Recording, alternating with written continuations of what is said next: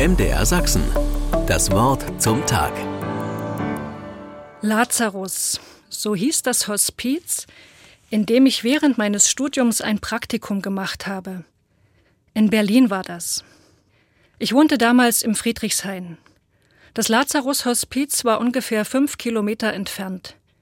Jeden Morgen bin ich im Dunkeln dahin geradelt über die Karl-Marx-Allee.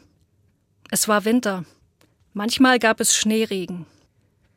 Im Lazarus-Hospiz waren damals vielleicht 15 Gäste. So haben wir die Patienten genannt. Gäste. Ich habe ihnen Essen gebracht und beim Essen geholfen. Einem habe ich immer wieder beim Rauchen zugeschaut. Das durfte er in seinem Zimmer, wenn jemand vom Personal dabei war. Ich habe Gäste auf die Terrasse geschoben, damit sie die Wintersonne im Gesicht spüren. Ich habe Männern den Rücken eingecremt und eine Tote gewaschen ganz langsam, mit einem weichen Waschlappen und warmem Wasser. Das war schön, würdevoll. Wenn im Lazarus-Hospiz jemand gestorben war, meist in der Nacht, wurde eine Kerze angezündet und an einen ganz bestimmten Platz gestellt, gleich bei der Eingangstür.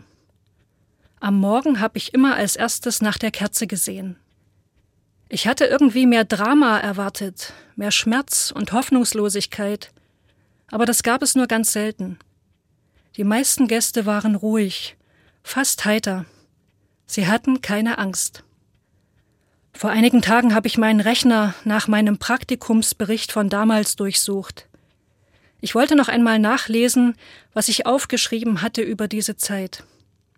Ich habe das Wort Lazarus in die Suchmaske getippt. Den Praktikumsbericht habe ich nicht gefunden. Stattdessen ein Bild von Vincent van Gogh, das ich irgendwann mal gespeichert habe.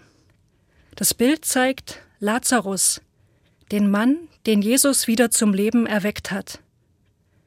Meiner Meinung nach ist es nicht van Goghs bestes Bild, aber mir gefallen seine unglaublich hellen und leuchtenden Farben. Sie erinnern mich an meine Zeit im Hospiz. Dieses Leuchten, ich habe es wiedererkannt. MDR Sachsen.